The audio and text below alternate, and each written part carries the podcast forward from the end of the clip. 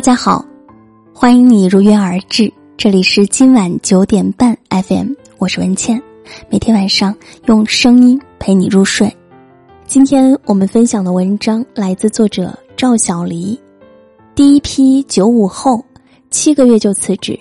我不怕吃苦，只是不想随便吃苦。近期，领英发布了第一份工作趋势洞察。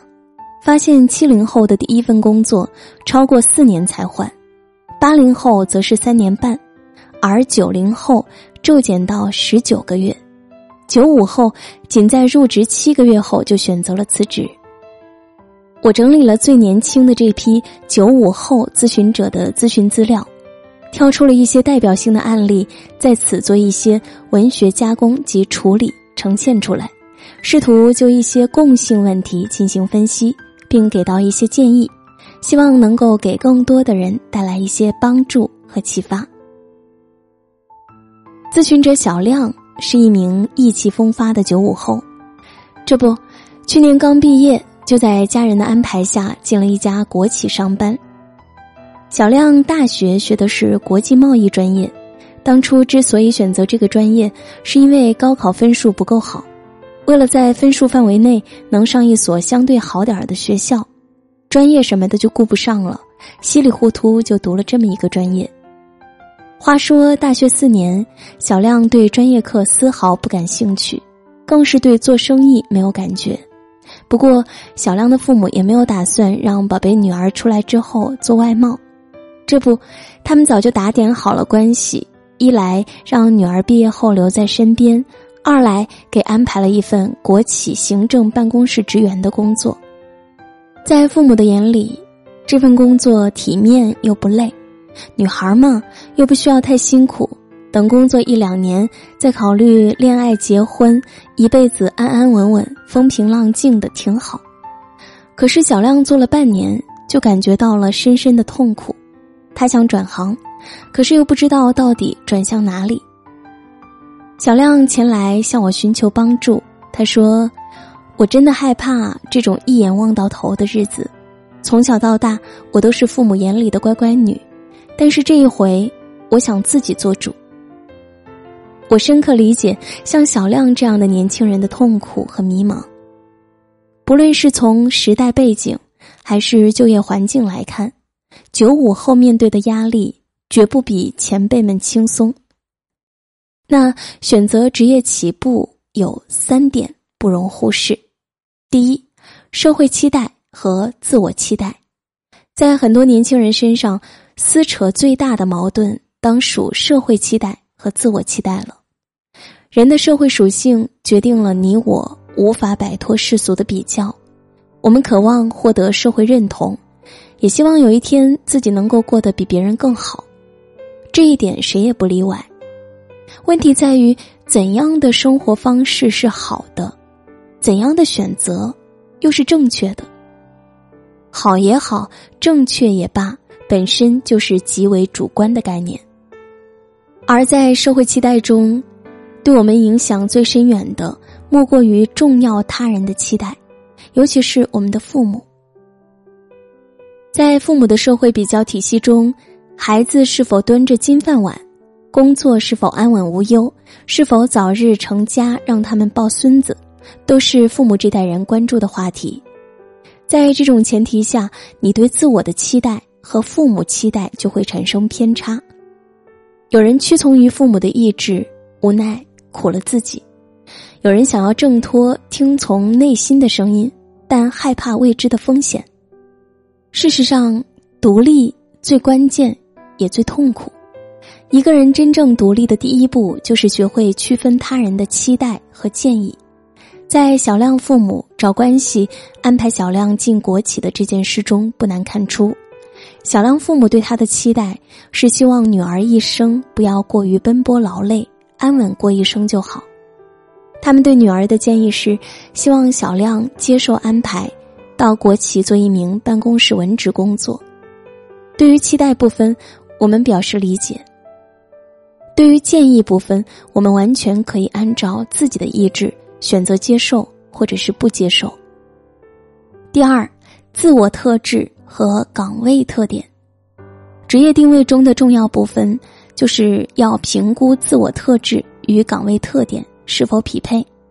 匹配度高，则这份职业可以长久做下去，且容易获得成就感；匹配度低，则这份职业对你而言度日如年，很难获得成就感。那么，如何评估自我特质呢？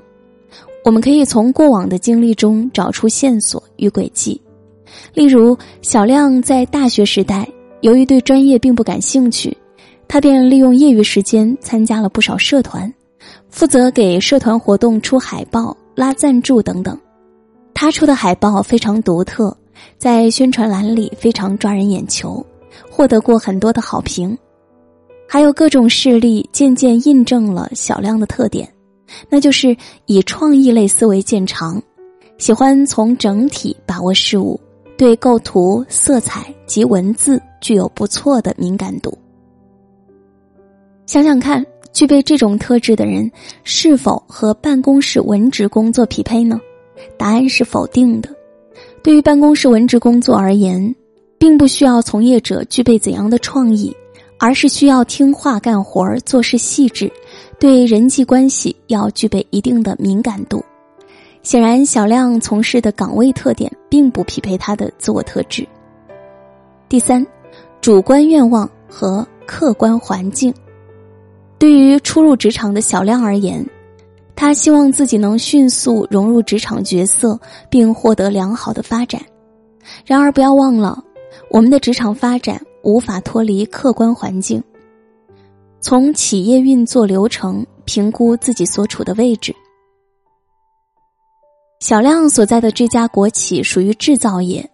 在制造业中有两类部门最受重视，处于价值链的核心，分别是研发部和销售部。研发岗位属于智力密集型，销售岗位属于资源密集型。两类岗位创造的价值巨大，次之则是生产部，这属于劳动密集型，最后才是各大职能部门，例如行政部、人事部、财务部等。而小亮所在的办公室隶属于行政部，算是很边缘化的一个岗位，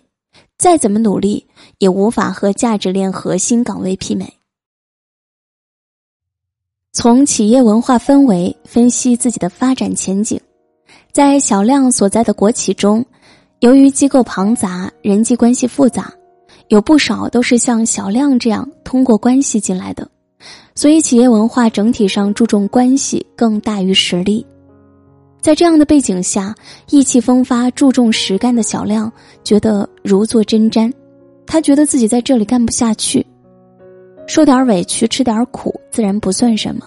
但没有意义的吃苦，无异于浪费生命。从职业技能而言，文职工作无法让自己有更大的提升；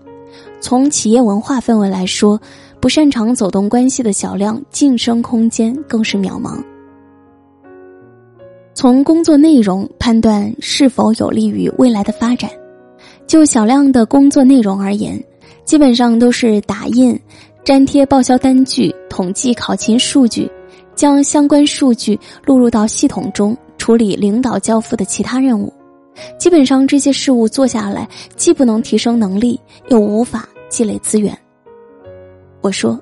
既然工作都要吃苦，为什么不挑点有意义的苦来吃呢？其实，七零八零后年代的人之所以没有那么频繁跳槽。一来和整个社会的就业机会和环境有关，那个时候其实并没有太多的行业及岗位可供选择；二来和七十八十年代的人的成长经历不无关联。基本上，七零八零后这两代人童年物质生活匮乏，家长常常忙于生计，有的疏于教育，也有的情绪暴躁，常常采用打压式教育。这种环境中成长起来的七零八零后，普遍自卑，心理安全感差，做事不自信，缺乏勇气；